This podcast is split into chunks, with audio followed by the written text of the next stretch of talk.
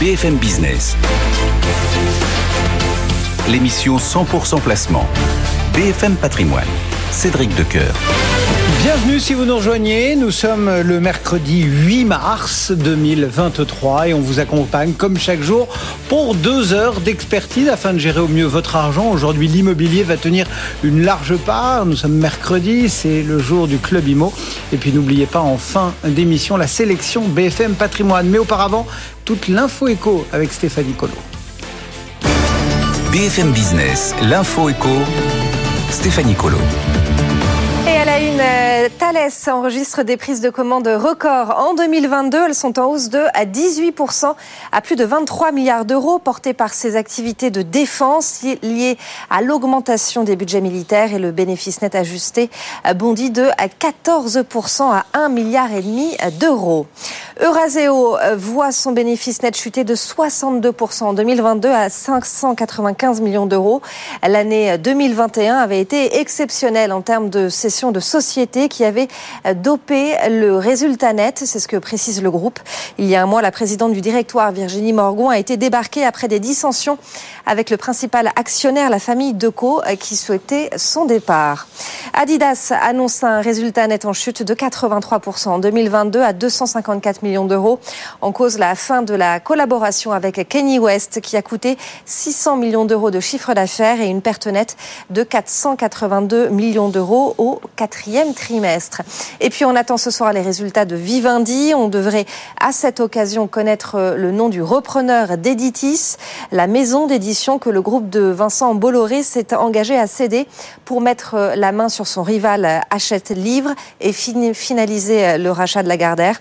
Parmi les noms qui circulent, Stéphane Courby de Baniget, Pierre-Édouard Sterrin de Smartbox ou encore Daniel Kretinsky.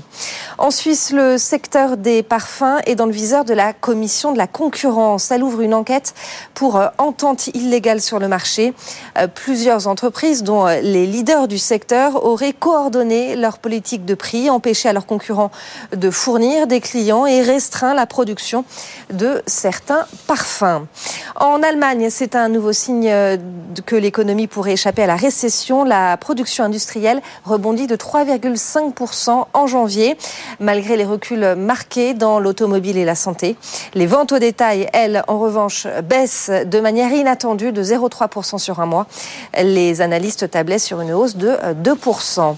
Enfin, en France, après la sixième journée de mobilisation hier contre la réforme des retraites, la grève se poursuit dans les raffineries de Total Énergie. Aujourd'hui, les expéditions sont toujours interrompues. Les ports du Havre et de Rouen sont aussi bloqués. L'intersyndicale demande à être reçu en urgence par Emmanuel Macron et à deux nouvelles journées d'action ce samedi et la semaine prochaine, Cédric. Merci beaucoup Stéphanie. Stéphanie Colo, chaque heure pour prendre le pouls de cette actualité économique. Et nous, on se connecte au marché action. BFM Patrimoine, l'émission 100% placement sur BFM Business. Antoine Larigauderie depuis le siège de Ronex à la Défense. Bonjour Antoine, que se passe-t-il ce matin à la Bourse de Paris? On résiste, on résiste, on tient le coup. On a un CAC 40 qui est en baisse vraiment modérée maintenant à moins 0,18%, 7325 points. Euh, même chose du côté des, autres places euh, européennes. On a un DAX à Francfort qui est quasiment inchangé. Même chose d'ailleurs pour l'Eurostox 50. On a des marchés européens qui encore une fois font preuve de beaucoup de résistance. Alors que euh, hier, le grand rendez-vous de la semaine a tenu toutes ses promesses, à savoir Jérôme Powell devant la commission bancaire du Sénat qui a tenu, et beaucoup s'y attendaient, un discours extrêmement agressif, euh, extrêmement déterminé concernant la lutte contre l'inflation, la nécessité que les hausses de taux se poursuivent et accélèrent même peut-être. Donc du coup, ouvrant la voie à une possible hausse de 50 points de base des Fed Funds lors de la réunion de la fin du mois pour la Fed. Et malgré tout, on a des marchés qui se se tiennent relativement bien. C'est vrai qu'on a eu une baisse d'un petit peu plus d'un pour cent de, des grands indices américains hier à la clôture de Wall Street, mais enfin, c'était pas la catastrophe non plus.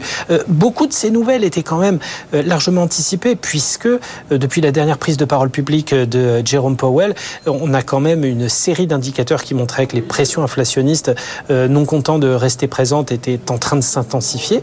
Donc, du coup, il y avait pas mal de choses dans les cours des actions qui nécessitent qui nécessitaient pas forcément de, de, fortes corrections. Donc du coup, on s'est replié sur les marchés taux et là, on a vu une tension assez nette hein, sur le 10 ans américain, mais des taux européens qui, eux, sont restés extrêmement sages. On est dans une problématique différente et du coup, des indices qui tiennent plutôt bien ce matin. À noter qu'on revient sur pas mal de valeurs, alors notamment des valeurs de croissance comme ST Microelectronics qui gagne 0,9% à 45,41 euros, euh, que le luxe avec Kering qui gagne 0,45% à 578,50 euros. Mais on revient aussi sur des valeurs industrielles. Airbus plus 0,9 à 125,10. On a euh, Renault aussi plus 0,24% à 42,35 euros. En revanche, prise de bénéfice autour de Thales qui recule de 2,8%, 128,95 euros. Sur Téléperformance aussi moins 1,6 à 244,50 euros. Il n'y a pas vraiment de style de gestion privilégié, c'est un peu tout. Euh, en revanche, très très forte correction autour d'EuroAPI après ses résultats 2022, une perte encore creusée et le titre perd 20% à 12,79 euros. Forte baisse aussi pour Casino qui perd 6,2% à 8,92 euros. En revanche, de meilleures performances hein, pour Euraseo et elles sont saluées par le marché. Le titre signe la plus forte hausse du SBF 120 à plus 3,5%, 68,40. Le CAC donc moins 0,17, 7326 points et l'euro 1 dollar 0,537. Le dollar s'est bien bien renforcé avec les taux américains. Chaque matin, la première heure décryptée sur les marchés par Antoine Larigauderie. Merci Antoine. Nous, on reste connectés à ce monde action en vous donnant tout de suite quelques conseils en explorant la côte parisienne. BFM Business, BFM Patrimoine, Pépite Zepipo. Et c'est Pierrick Bauchet que l'on retrouve depuis InnoCap Gestion. Bonjour Pierrick. Bonjour Cédric. Merci de nous accompagner pour euh, bah, explorer cette côte parisienne, distinguer ou euh, mettre en lumière telle ou telle valeur. Euh, et il faut avoir en tête que parfois, nos bons vieux groupes cotés changent de nom, c'est ça? Ce matin, on parle d'Exceltech. Exactement, Excel Technologies, qui est l'ancien groupe Gorgé, tout simplement. Alors on va faire le point, mais ce n'est pas une recommandation d'investissement, c'est bien un exemple parmi nos fortes convictions. Alors Excel Technologies, c'est une ETI française qui est familiale, innovante, internationale et très entrepreneuriale, qui a réalisé en 2022 un chiffre d'affaires d'environ 280 millions d'euros. Nous sommes actionnaires d'Ixel Technologies depuis de nombreuses années au sein de notre gamme de fonds Quadris. Alors Cédric, nous avions évoqué ensemble, il y a tout juste trois mois, son positionnement c'est le rapprochement réalisé en 2022 de XBlue, 150 millions de chiffre d'affaires, et de ECA, 130 millions de chiffre d'affaires. C'est la création d'un champion industriel mondial de haute technologie spécialisé en robotique autonome, en navigation maritime, aérospatiale et en photonique. C'est la combinaison de deux leaders mondiaux ultra différenciants sur leur niche de marché à fort contenu technologique. Deux activités qui sont bien équilibrées entre la défense le civil. Alors d'une part, on a ECA qui révolutionne l'industrie des guerres des mines pour les marines du monde entier par ces systèmes de drones qui sont capables de réaliser l'intégralité d'une mission de déminage de manière 100% automatisée sans aucune intervention humaine. Par son positionnement unique au monde, grâce à des investissements en R&D cumulés de plus de 100 millions d'euros au cours des dix dernières années, ECA contribue à préserver les vies humaines. Le plus important contrat de toute l'histoire de la robotique navale, contrat d'environ 500 millions d'euros sur 8 ans, a été remporté par ECA en 2019. Et c'est un bélier pour capter une grande partie du marché de la modernisation des chasses aux mines. Et d'autre part, on a XBlue, qui révolutionne l'industrie de la cartographie des fonds marins. Ces drones sous-marins permettent de cartographier les fonds marins jusqu'à 6000 mètres de profondeur avec un coût qui est 10 fois plus faible que celui des navires de cartographie classique et une consommation d'énergie qui est 100 fois plus faible. Mmh. Alors pourquoi aujourd'hui se réintéresser à nouveau à Isel Technologies? Ça y est, l'histoire est enclenchée. La nouvelle histoire est bien enclenchée. Le quatrième trimestre 2022 a été la première publication du nouveau périmètre. Les cycles de vente plus courts chez XBlue équilibrent l'activité des grands projets d'EK à cycle plus long. On a également le dynamisme qui est plus fort qu'attendu, qui est porté par la demande des systèmes de navigation et de positionnement pour la défense navale et terrestre. Les prises de commandes sont en croissance de 40%. C'est un niveau qui est sensiblement supérieur aux anticipations du management lors de l'acquisition d'XBlue. Le carnet de commandes atteint fin 2022 638 millions d'euros et représente plus de deux années de chiffre d'affaires. La guerre en Ukraine, les multiples conflits locaux dans les eaux d'Asie du Sud-Est incitent les armées à augmenter leur budget dédié à la défense. Et c'est un mouvement qui se généralise partout dans le monde et qui profite tant à ECA qu'à XBlue. Nous sommes bien au cœur des enjeux de souveraineté européenne dans la guerre des mines, mais également dans la surveillance des fonds marins, qui ne sont découverts qu'à hauteur de 20% partout dans le monde. Alors le profil de croissance et de rentabilité qui avait été annoncé par la société lors de l'acquisition d'XBlue, qui était déjà ambitieux. Hein. Je le rappelle, c'était de doubler ses ventes pour atteindre plus de 500 millions d'euros et atteindre 25% de marge d'EBITDA à horizon 4 ans, ce qui représentait une croissance des profits d'environ 150% sur la période. Cet objectif qui était ambitieux pourrait être dépassé du fait d'un marché qui est plus porteur qu'attendu.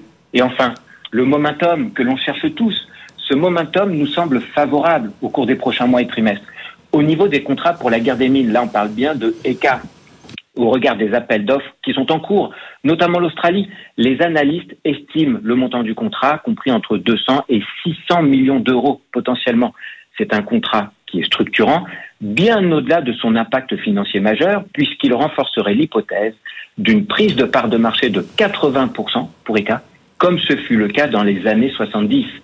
Et à plus court terme, pour 2023, le management anticipe des ventes qui pourraient être en croissance de plus de 15%.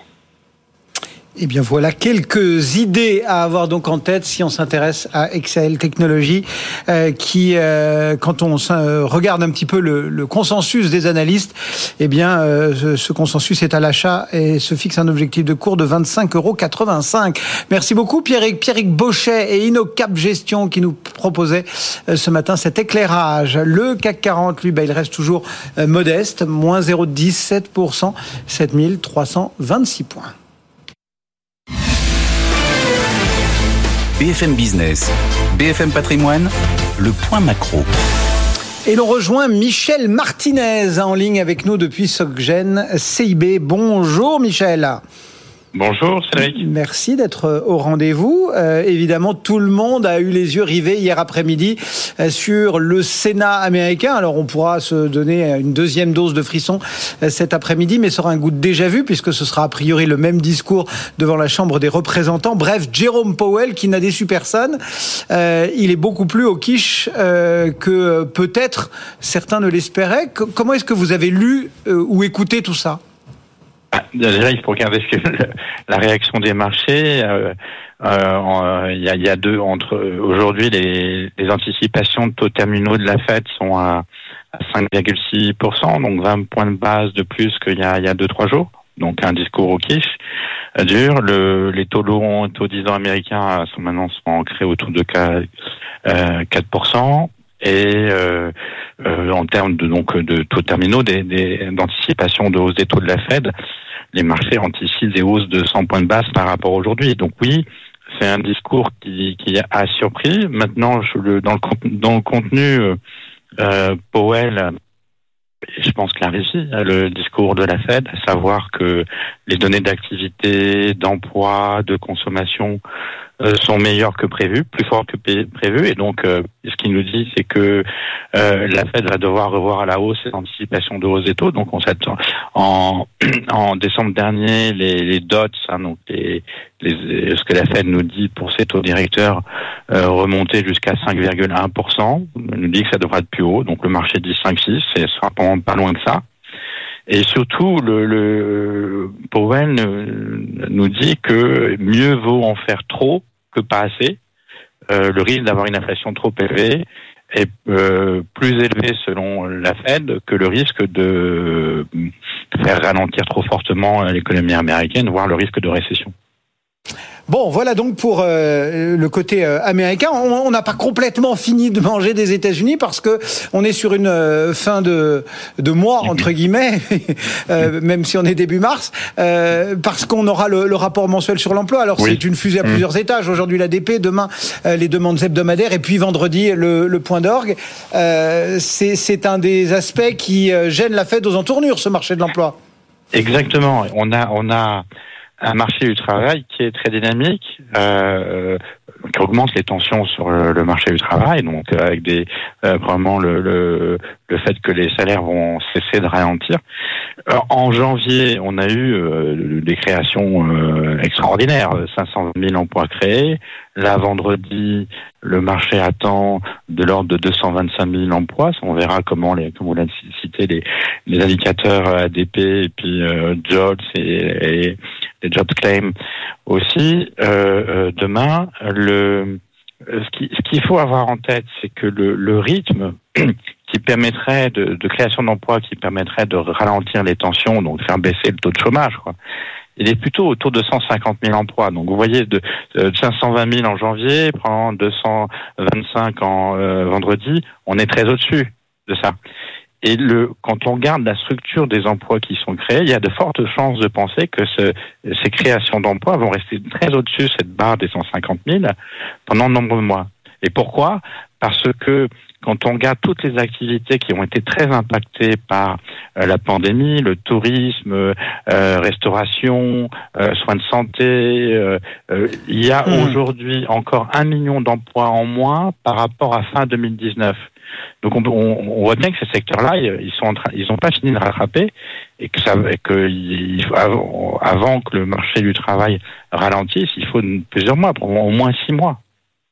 Voilà donc pour euh, cette phase américaine. Et puis on n'est pas complètement en reste parce qu'on a euh, pas mal de statistiques européennes euh, en Allemagne et puis aujourd'hui le PIB de la zone euro. Ce sera alors là on va, oui à 11 heures. On, on, on s'attend à une révision à la baisse les premières estimations du PIB de la zone euro pour la quatrième trimestre 2022 étaient de plus 0,1%, donc il y avait thème pas de récession qui revenait. On va avoir quelque chose de d'inférieur. Nous, on voit moins 0,1, ça peut être 0. Euh, euh, ça ne veut pas dire qu'il y aura une récession. Euh, c'est surtout euh, avec les, données qu'on voit arriver maintenant. Vous venez de citer euh, la production industrielle en Allemagne qui a été très forte, 3,5% euh, sur le mois. production manufacturière plus 1,8%. ça suggère que le premier trimestre de cette année sera nettement meilleur, au moins pour l'Allemagne, mais ce sera probablement la même chose pour les autres pays que le quatrième trimestre. Donc euh, euh, l'idée c'est que s'il y a une révision à la baisse pour le quatrième trimestre, elle sera vraiment d'autant compensée euh, au premier trimestre. On risque d'avoir un premier trimestre fort en termes de croissance, comme je dis fort, 0,3, 0,4 points de PIB.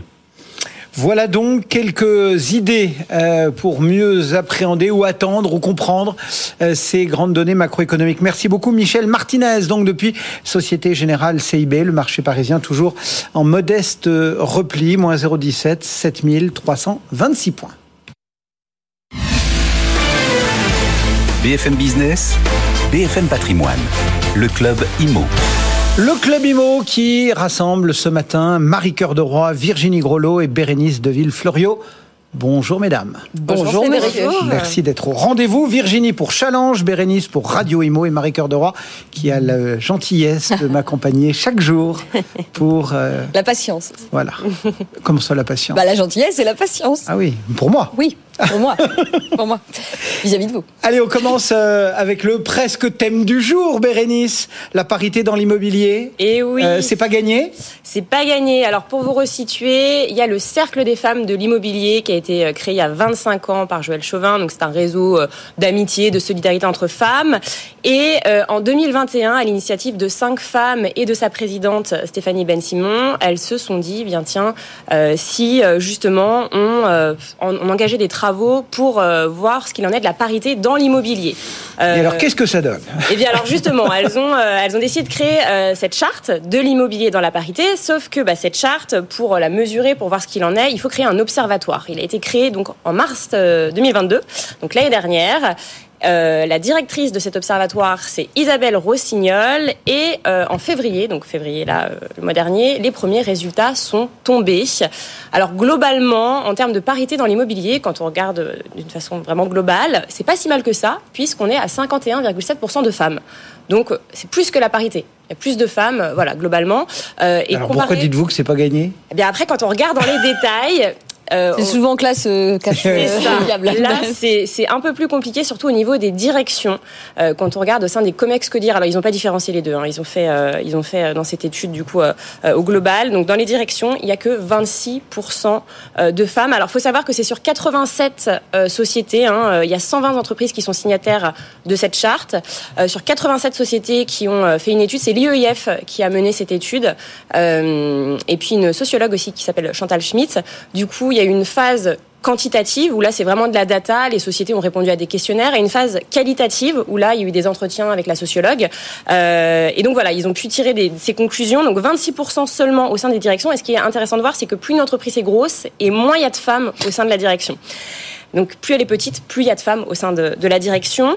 Euh, et puis euh, prisme masculin. Ouais. Alors j'ai dit une erreur. Par contre, c'est 35% de femmes dans les entre, dans les directions et c'est 26%. Euh, je me suis trompée dans les chiffres. 26% des entreprises qui n'ont pas de femmes dans leur direction. Ah. Voilà. 26% donc des entreprises sondées sur 87 n'ont pas de femmes. Ah ouais. Euh, alors évidemment, on cite pas les entreprises. Hein, euh, Non. taille Dommage. différente. C'est dommage parce que si on veut vraiment faire du name and shame, en Ouais, fait, alors là, Et ben là, on veut pas. bah, L'idée de cette charte, c'est vraiment de, de ne juger personne, de d'accompagner en fait les bah, si, faut entreprises. juger en fait. Un moment. Mais euh, en tout cas, voilà, il y a encore de nombreux efforts à faire. Il faut savoir qu'il y a eu neuf euh, sous-secteurs hein, euh, et on voit vraiment des secteurs où il y a beaucoup de femmes. Par exemple, les RH, communication, il y a quasiment 65% de femmes. En revanche, tout ce qui est euh, bah, promotion, construction, là, forcément, il y a moins de femmes. Euh, mais il y a encore il y a énormément d'efforts à faire. Euh, les entreprises sont prêtes à faire des efforts, mais quand on leur demande vraiment d'avoir des, des résultats chiffrés, euh, bah là, il y a que 20% des entreprises qui sont prêtes à, à faire euh, vraiment ces efforts. Après, il y a un truc qui est hyper intéressant euh, parce qu'effectivement, c'est vrai quand on pense aux entreprises du bâtiment, à la construction. Mais, là, mais là, c'est l'immobilier ou, enfin, ou quand on dit immobilier, ça comprend Il y a neuf sous-secteurs en fait. C'est immobilier, c'est très vaste. Hein. C'est vraiment. euh, Parce qu'effectivement, quand il s'agit de monter des parpaings, il y a Bah un ouais, moment- mais alors justement, c'est ce que j'allais dire, Cédric, c'est qu'en Ouais. fait, c'est aussi. De toute façon, elle a décidé de me bâcher. Ben non, c'est pas ça, mais que ce sont aussi des métiers de femmes. Et moi, je me souviens euh, que euh, quand on est parti à Malte avec euh, le pôle habitat de la Fédération française euh, du bâtiment il y a 3-4 mois, euh, il y avait une entreprise que je trouvais hyper intéressante qui justement essayait de trouver comment adapter les outils pour pouvoir permettre aux femmes qui le souhaitent de faire ces métiers d'hommes. Et donc il y avait notamment l'idée de généraliser l'exosquelette pour porter des charges lourdes, etc.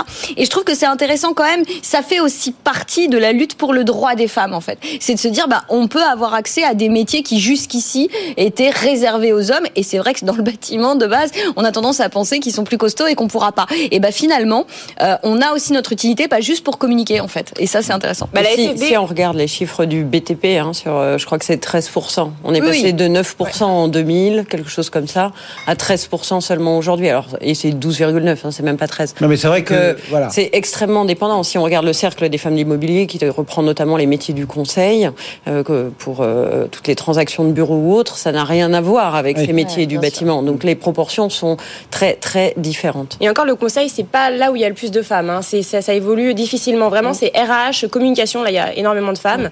Euh, le reste, voilà, c'est- il y a encore beaucoup de progrès à faire.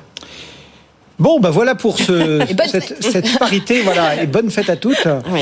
Euh, Virginie, Oui. un point sur le crédit quand même, parce qu'on va pas débuter vraiment un, un club IMO sans parler de crédit. Ouais, ben alors parlons crédit, euh, parce que pour le coup, hein, sur les journalistes immobiliers, il y a beaucoup de femmes. Je vous c'était juste la précision qu'il Oui, fallait on en apporter. antenne entre nous.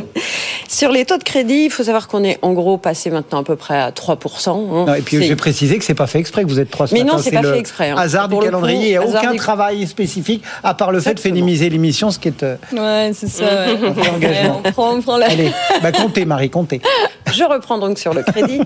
3% à peu près. On est à 2,83% en moyenne selon le dernier observatoire crédit logement euh, qui date de février. Les barèmes pour le mois de mars selon les banques sont ont augmenté de 0,1, 0,2, 0,3 points. Un petit peu moins que précédemment, mais on est toujours sur cette tendance de hausse des taux d'intérêt. Donc c'est toujours plus cher d'emprunter pour acheter.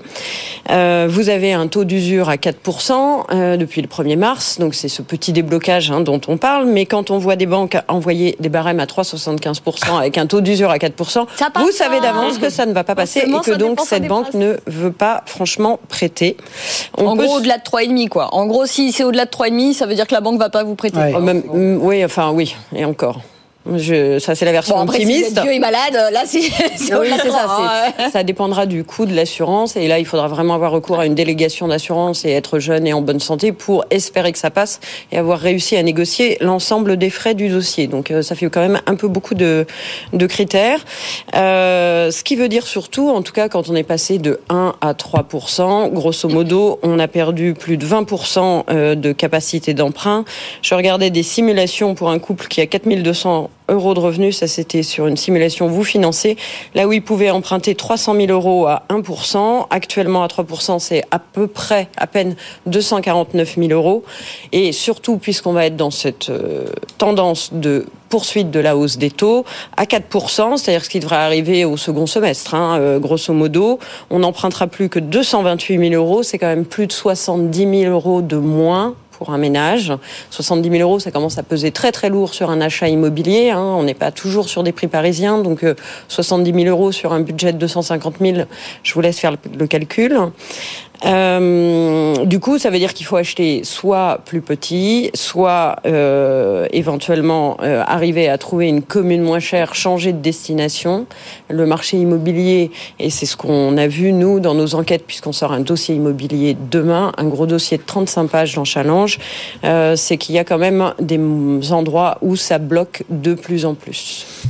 Ouais. Euh, c'est ça en fait. C'est pas réglé. Hein. Non, c'est pas réglé, c'est pas réglé. Alors après, il y en a qui espèrent parce qu'on reste. Mais on peut se dire, ouais, voilà, que dans, dans sur l'aspect à la mi-année à peu près, il y, il y en a qui se disent si, mais bon, si ma tante en avait. Euh, si la, non, mais c'est vrai, c'est bah, avec les si, voilà, on mettrait Paris en bouteille. Voilà, c'est plus, chic. C'est hein plus chic.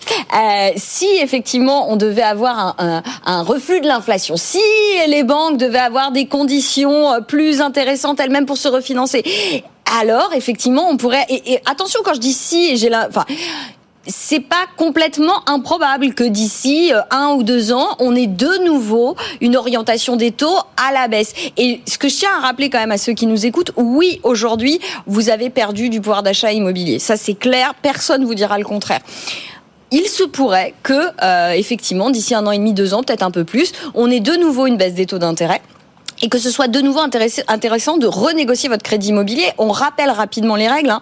On a coutume de dire qu'il faut un point d'écart entre le taux que vous avez négocié au départ et le taux euh, que sera celui du moment. Qu'en gros, si vous avez du 3% aujourd'hui, il faudra attendre que les taux redescendent à environ 2% pour que ça puisse être intéressant puisque vous avez les frais de remboursement anticipés, etc. quand vous passez à la concurrence. Qu'en gros, c'est 1%. Parfois 0,7, ça peut valoir le coup, mais quoi qu'il arrive, toujours demander conseil à un courtier dans ces moments-là de renégociation. C'est toujours intéressant. Mais il y a un courtier qui me rappelait il y a quelques jours que si vous empruntez aujourd'hui, justement dans la perspective de peut-être un jour euh, renégocier, justement ça aussi vous pouvez effectivement négocier au moment du démarrage de votre crédit, euh, d'annuler, euh, de supprimer les frais de remboursement anticipé de votre crédit dans la perspective d'une éventuelle renégociation d'ici quelques années. Donc ça peut se préparer aussi.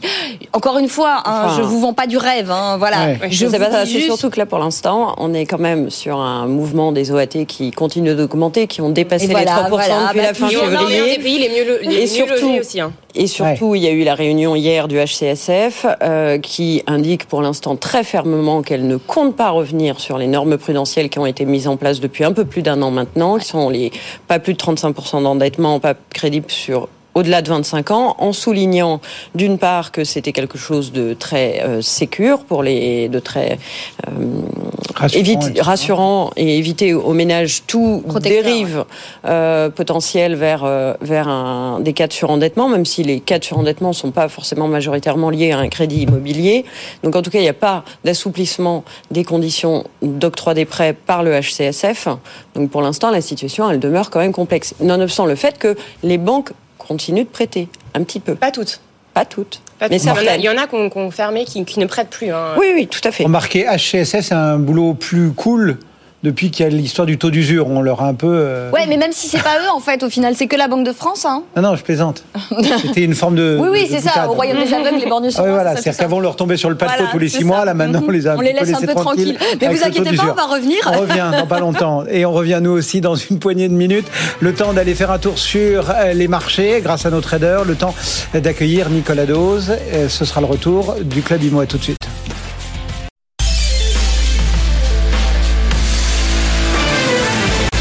BFM Business. L'émission 100% placement. BFM Patrimoine. Cédric Decoeur. Allez, on redémarre cette euh, deuxième demi-heure avec nos traders. C'est euh, notre habitude à 10h30 de vous offrir euh, deux regards techniques sur la tendance du jour. Gilles Santacreux et Mathieu Serron nous attendent devant leurs écrans. Gilles depuis Boursicoté et Mathieu chez Perceval Finance Conseil. Merci à tous les deux d'être au rendez-vous. Gilles, comment voyez-vous les choses entre deux Powell et en regardant peut-être encore un peu plus haut que les 7401 points? Alors oui, il est vrai que lorsque l'on regarde un petit peu la, la, configuration technique, donc suite aux dernières déclarations de, de, Jérôme Powell, on a eu donc une grosse baisse du côté des, des États-Unis que l'on a pu observer hier jusqu'à la, la, clôture des futurs. Mais on voit que dès ce matin déjà, on a des tentatives de rebond. On a ouvert avec un gap, euh, donc un gap baissier euh, dès l'ouverture euh, ce matin sur le CAC 40. On est revenu au niveau du plus bas euh, de la séance précédente et là, il semblerait que, que l'on reparte un, un petit peu à la baisse. Alors Aujourd'hui, c'est ce gap qui va être intéressant euh, d'observer puisque le fait euh, d'avoir éventuellement une ouverture sur un gap qui est juste comblé et qui ensuite confirme le mouvement nous indique que l'on peut être sur un mouvement effectivement qui peut euh, durer et se prolonger. Lorsque l'on lorsque l'on analyse un petit peu ce qui s'est passé hier, Jérôme Powell a défini effectivement et a confirmé que la, la, politique restrictive euh, de hausse des taux de la part de la Fed risque de durer euh, plus longtemps que ce qui était prévu, puisque l'inflation semble plus solide euh, que ce qui était prévu aussi. Mais on a une, une politique monétaire en fait qui va se prolonger parce que entre guillemets, l'économie va presque trop bien. Donc, quelque part, c'est une mauvaise nouvelle, mais qui inclut aussi une bonne nouvelle. C'est peut-être ce qui peut expliquer que les marchés baissent relativement peu aujourd'hui. Donc, on va observer justement ce qui va se passer autour de ce gap on a un autre gap qui est important sur la séance du jour, c'est le gap qui s'était ouvert le 3 mars. Hein. On, avait eu un, un, entre le jeudi et le vendredi un gap. On est venu ouvrir à l'intérieur de celui-ci, donc là c'était un gap haussier. On est venu ouvrir donc dans ce gap et on est tout de suite reparti à la hausse, donc on ne l'a pas comblé. Donc quelque part, on a plus, malgré la, la fragilisation que nous avons connue hier soir, on a plus des signaux d'une phase de consolidation qui pourrait repartir à la hausse que d'un vrai retournement de tendance. Alors on va encore avoir de nombreuses communications de la part de, de banquiers centraux on aura aussi euh, la Banque centrale du Canada. On aura une intervention de Jérôme Powell. Euh, dans une demi-heure, on a aussi une intervention de, Christine Lagarde. En termes de statistiques, on aura les ADP. Tout cela va créer un, une ambiance qui peut nous donner un marché qui devrait rester volatile. On a encore d'autres statistiques jusqu'à la fin de la semaine avec les NFP vendredi.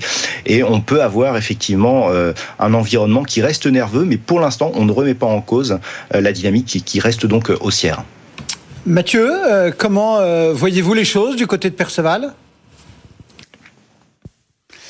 Ben, beaucoup de confusion sur les marchés qui, euh, qui piétinent énormément. Euh, sur le CAC, euh, on est sur 17 séances entre les mêmes limites et des limites qui sont pas très larges d'ailleurs. Hein, c'est 3% d'écart puisque on évolue entre 7002 et 7004 et sur le DAX, c'est pire que ça. C'est la 26e séance entre les mêmes limites. Là aussi, des bornes de 3% entre 15 200 et 15 700.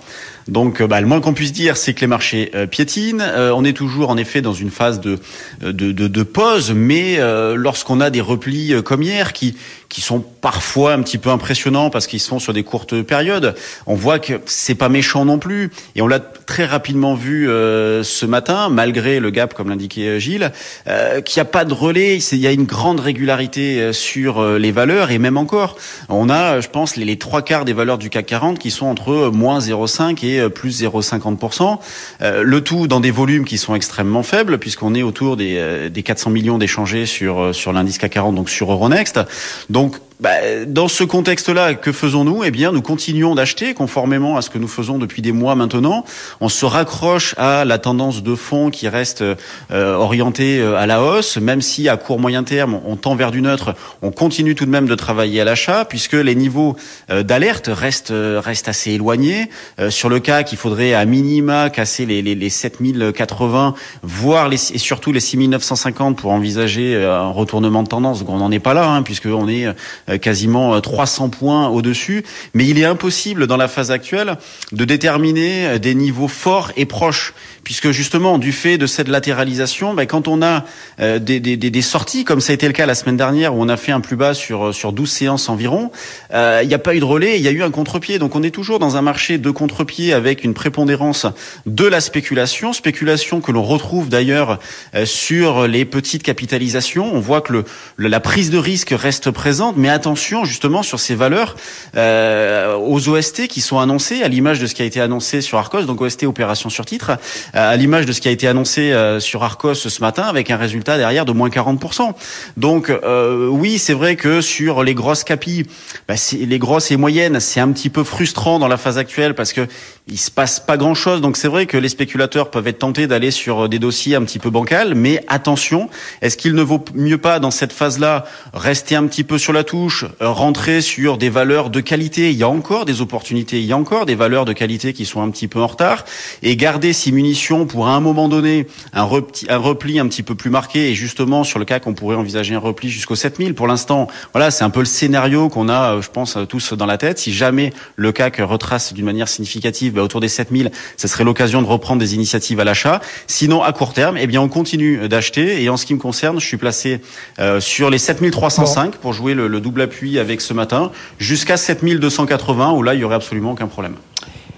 Les regards techniques, graphiques de deux traders, ce sont euh, chaque jour les acteurs du match des traders. Gilles Santacreux que l'on retrouve tout à l'heure depuis boursicoté.com et Mathieu Serron depuis Perceval Finance Conseil. Le marché parisien en tout petit repli de 0,28%, 7319 points. BFM Business, BFM Patrimoine, la polémique. Nicolas Dose, bonjour. Bonjour en cette journée du 8 mars. Où en sont les inégalités entre les hommes et les femmes? Que nous disent les chiffres? Alors un, mot avant les chiffres. De gros progrès réalisés depuis quelques années, une bonne dizaine d'années, de gros progrès à réaliser encore. J'ai regardé les chiffres. Ce qui est un peu compliqué, c'est que vous avez des chiffres qui rassurent et des chiffres qui désespèrent. Alors, prenons quand même un, baromètre de qualité, celui de, la plateforme mondiale de l'emploi Glassdoor, qui a regardé avec euh, un souci de la stat assez pointu euh, ce qui se passe en France, mais dans d'autres pays. Vous prenez euh, des hommes et des femmes qui ont des parcours et des diplômes identiques. Juste ça. On est sur un écart, évidemment, au détriment des femmes, dans, entre 9 et 10% Ensuite, vous affinez, vous prenez parcours identique, diplôme identique, dans la même région, dans le même secteur, dans une entreprise de même taille. L'écart se réduit, l'écart tombe à 6% Puis vous prenez le même parcours, le même diplôme, dans la même entreprise. On va être sur un écart qui est inférieur à 5% entre 3 et 5% Donc déjà, il y a différentes photographies en fonction du point de vue.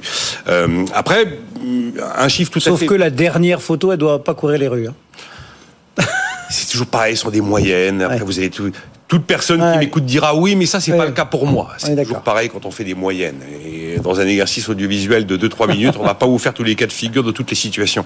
Après, vous avez un chiffre tout à fait impressionnant qui vient d'un centre de recherche américain qui s'appelle Pew Research, qui a observé que dans les grandes métropoles aux États-Unis, c'est pareil, là, vous allez prendre une catégorie, vous prenez les femmes de moins de 30 ans, eh bien, elles sont partout aujourd'hui aussi bien, voire mieux payées que les hommes de moins de 30 ans. On se dit, bah, tout va mieux. Puis vous prenez PwC, qui a observé un petit peu dans les pays de l'OCDE euh, les progrès réalisés depuis 10-15 ans, depuis 10 ans en fait. Et PwC arrive à la conclusion de dire que au rythme auquel les progrès sont observés dans les pays de l'OCDE, le jour où on arrive à la parité totale salariale entre les hommes et les femmes, c'est dans 50 ans. Et là, vous vous dites patatras, décidément, on n'y est pas. Donc voilà ce que disent les chiffres, si vous voulez. Bon. Et, pour les postes à responsabilité Alors les postes à responsabilité, clairement, c'est l'Europe le meilleur élève des pays. Je, regarde les pays de l'OCDE, parce que si vous regardez les pays hors OCDE, c'est purement catastrophique, c'est moyenâgeux. Hein. Donc dans les pays de l'OCDE, c'est l'Europe qui est le meilleur élève, et en l'occurrence la France. La France, puisqu'on a maintenant 44% de femmes dans les conseils d'administration. En 2010, c'était 12%. Ça a quand même sacrément changé. Hein. Ça, ça a plus que triplé. Et puis pareil pour les comités exécutifs dans le SBF 120, on est monté à 22% de présence féminine. Que 22%, vous me direz. En 2009, c'était 7%. Donc il y a vraiment des progrès qui ont été observés. Après, il y a un autre indice que j'ai retenu du cabinet Equilip qui a comparé des grandes entreprises, donc des très grandes, hein, dans 23 pays, l'équivalent du CAC 40 dans les autres pays. Et là, c'est la France qui arrive en tête en matière d'égalité homme-femme. Ils ont un top 10 de multinationales. Euh, le top 10 des multinationales qui coche, on va dire, tous les critères dans leurs critères. Ils ont retenu 19 critères dans lesquels il y a le salaire, dans lesquels il y a euh, la présence dans les postes à responsabilité. Donc, euh, dans le top 10 des entreprises qui cochent tous les critères, il y a trois françaises qui sont L'Oréal, Kering et Orange. Donc on se dit, ben quand même, sacré progrès. Et puis vous regardez, il y a que trois patronnes dans le CAC. Hmm. La tête d'Engie, de Veolia et d'Orange. Donc on se dit, bah décidément, non, tout va mieux, mais le compte n'y est pas. Voilà ce que disent un peu désespérément les chiffres. Est-ce que ça veut dire que ce qui a été entrepris depuis plusieurs années est inefficace Non, c'est pas inefficace. Bah, vous prenez la loi Copé-Zimmermann en France 2011, elle a donc un peu plus de 10 ans. Objectivement, si elle n'avait pas eu lieu, on n'en serait pas là. Et on voit que à partir du moment où un texte de loi arrive, ça crée un débat national. Quand le débat national s'installe, ça crée aussi de la prise de conscience. Et finalement, la loi est une contrainte, mais aussi une incitation. Et quelquefois, ça réveille des gens qui ne s'étaient juste pas posé la question. Et par exemple, donc aujourd'hui, on est à 44% de femmes dans les conseils d'administration, euh, et alors que Copé-Zimmermann impose 40% en 2030. Donc on a déjà dépassé l'objectif de Copé-Zimmermann en 2023 par rapport à ce qui est attendu pour 2030. Mais à l'inverse, on a créé, vous savez, un index égalité homme-femme. Alors il a été créé en 2019 pour les entreprises de plus de 1000 salariés. Il est devenu obligatoire au-dessus de 50 salariés en mars 2020. C'est très récent. On n'avait aucune étude de- d'impact de, ce que ça a pu produire. Il y en a une qui a été publiée il y a 48 heures par l'Institut des politiques publiques, euh, qui publie beaucoup sur beaucoup de choses en ce moment. Eh bien, il faut reconnaître que là, euh, le résultat est quand même assez négatif. Parce qu'en fait, l'IPP a constaté que d'abord le mode de calcul de cet index euh, égalité homme-femme est assez complexe, ce qui fait qu'il y a plein de dysfonctionnements dans des entreprises qui passent en dessous du radar. Il y a aussi dans ce mode de calcul, euh, compte tenu de la complexité et des, c'est pareil, vous avez un mode de calcul, un index, vous avez plein d'entreprises et plein de cas particuliers. Et donc il y a la situation où vous allez cocher euh, non calculable. C'est prévu dans l'index. Ben, pour moi, pour mon entreprise, compte tenu de sa morphologie, c'est non calculable. Sans compter que quelquefois c'est compliqué à calculer.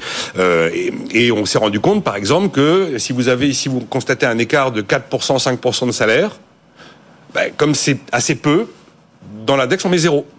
Et ils sont là les 5% quand même. Oui, bien sûr. Et donc à l'arrivée, ça donne une note moyenne de 86 sur 100, sachant que la sanction tombe en dessous de 75 sur 100. Donc on se dit très bonne note, les entreprises sont des très bons élèves. Oui, sauf que l'IPP a regardé les entreprises qui étaient contraintes de publier l'index et celles qui ne sont pas, sans compter celles qui devraient le publier, qui ne le publient pas. Et la mécanique de sanction n'est pas forcément très très efficace derrière. Il y a celles qui doivent le publier, celles qui ne doivent pas le publier. Et les problèmes d'égalité ou d'inégalité homme-femme sont à peu près similaires dans les deux cas. Donc l'index, objectivement, euh, peut mieux faire, même s'il est sans doute bien de le mettre en place. Parce qu'il est vrai que quand vous mettez comme ça des, des, des systèmes en place, vous avez franchement des entreprises où on s'était jamais posé la question, on se dit, tiens, mais quand même, c'est vrai, regardons. Regardons, il y a des entreprises qui ont regardé, qui ont pris leurs effectifs et qui ont constaté des vrais problèmes qu'il fallait, qu'il fallait corriger. Vous, avez, vous allez aussi trouver l'entreprise qui va constater les problèmes et qui va se faire un plaisir de ne pas les corriger. Tout existe. En tout cas, il y a trois points noirs vraiment à corriger si on doit les, stigmatiser. C'est euh, le rattrapage salarial et le ralentissement de la progression de la carrière après les congés maternité. Et jusqu'à nouvel ordre, c'est quand même les femmes qui mettent au monde les enfants. Donc ça c'est compliqué à corriger. Et puis également le fait qu'il est très fréquent de trouver zéro femme dans les dix premiers salaires de l'entreprise. Nicolas Dose. Et puis un dernier chiffre, tiens, dans votre Kirill du départ, vous pouvez rajouter le Forum économique mondial qui dit qu'actuellement, les femmes devront encore attendre plus de 130 ans avant de connaître un monde égalitaire. Ah bah oui, PVC c'était 50 Ouais, ans. Bah, 130 ans. un- Remarque, on n'est pas pressé du coup, diront certains.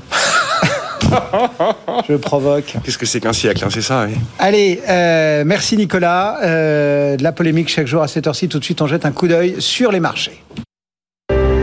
Votre rendez-vous avec les conseillers HSBC, experts de vos projets. Plus d'informations sur hsbc.fr. Votre rendez-vous avec Prime Alliance, expert SCPI et épargne immobilière pour les particuliers et professionnels du patrimoine.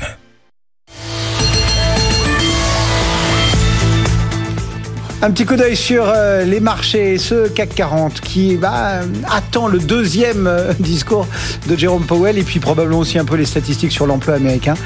Euh, moins 0,23, 7322 points. Ailleurs en Europe, la tendance est assez similaire.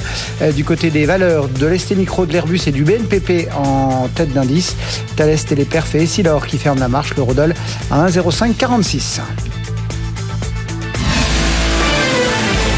BFM Business, BFM Patrimoine, le club IMO. Retour du Club Imo avec autour de la table Virginie Grolot, Challenge, Bérénice Deville-Florio pour Radio Imo et Marie Cœur de Roy qui nous accompagne jour après jour. On redémarre avec vous, Bérénice, et l'épargne. Euh, de sécurité, hein. c'est-à-dire que avant on demandait juste de pousser la, la porte de l'agence bancaire pour euh, obtenir un crédit.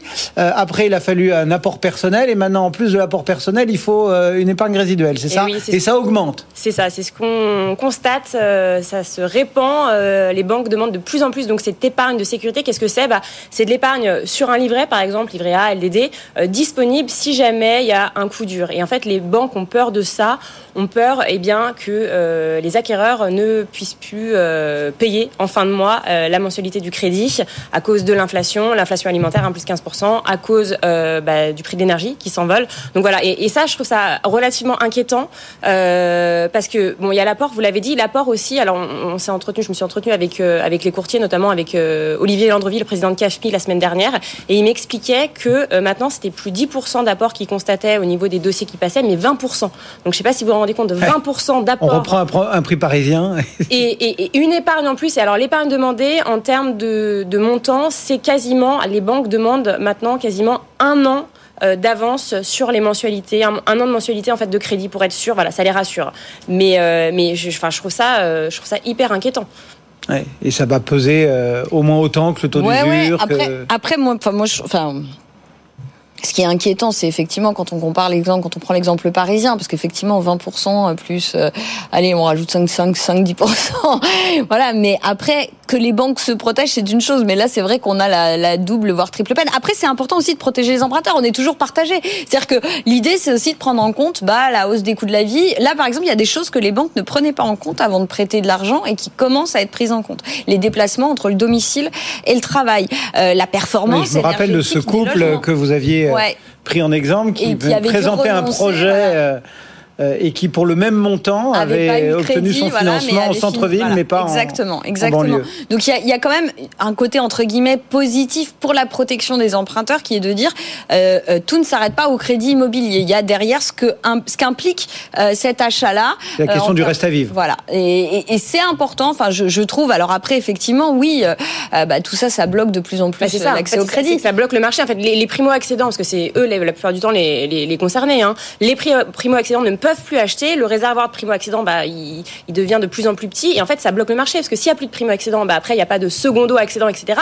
Et c'est tout le marché, en fait, qui est bloqué. Oui, moi, ce qui m'inquiète plus, c'est l'investisseur locatif. Parce qu'en fait, ne pas être propriétaire, je vous dis ça en connaissance de cause. Hein, je suis ni propriétaire de ma résidence principale, ni propriétaire d'une résidence secondaire ou d'un investissement. Je suis locataire. C'est pas un problème de pas être propriétaire. Moi, je tiens à le dire parce que c'est vrai que, en même temps, c'est bien d'avoir accès à la propriété, réforme des retraites, on a envie de se constituer un patrimoine. Tout ça justifie. Mais ce n'est pas un problème de pas être propriétaire.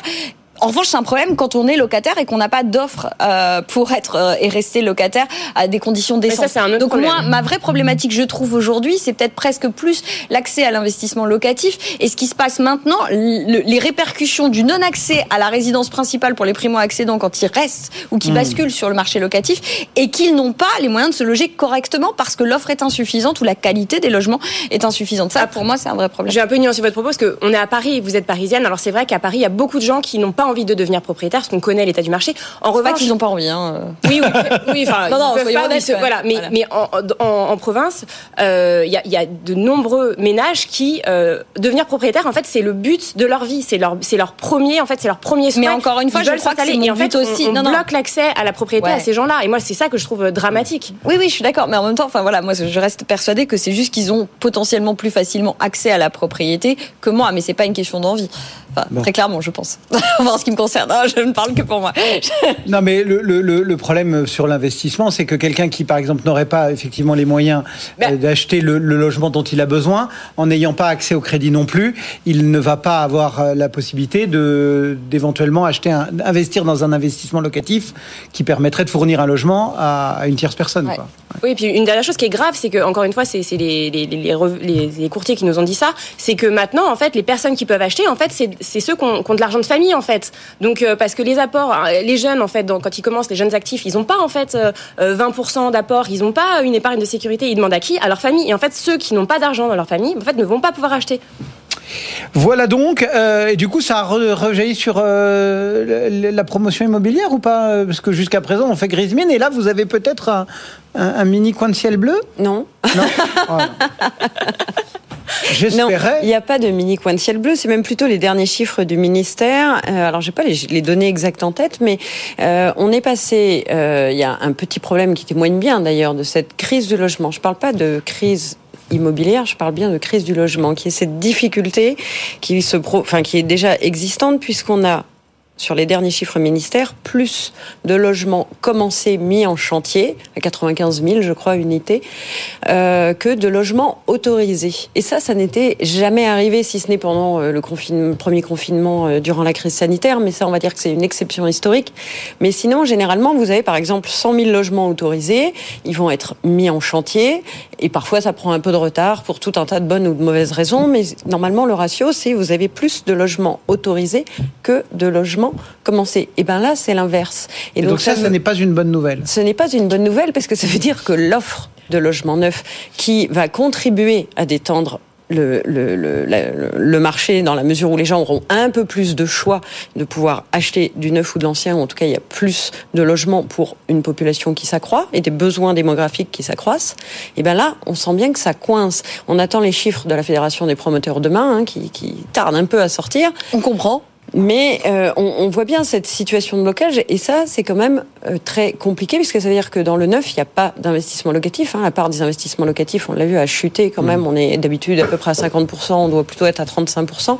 Il y a eu énormément de désistements ces derniers mois eu égard au crédit, mais sans doute eu égard aussi à une certaine crainte des ménages. Euh, une part, effectivement, des investissements locatifs, que ce soit dans l'ancien ou dans le neuf, sont aussi réalisés par des ménages locataires, hein, euh, qui ne sont pas forcément propriétaires de la résidence principale. Bon, à ces ménages-là, on peut quand même opposer qu'il va falloir payer un loyer et un remboursement de crédit, même si eux-mêmes perçoivent un loyer. Donc, il faut quand même faire mhm. attention au budget.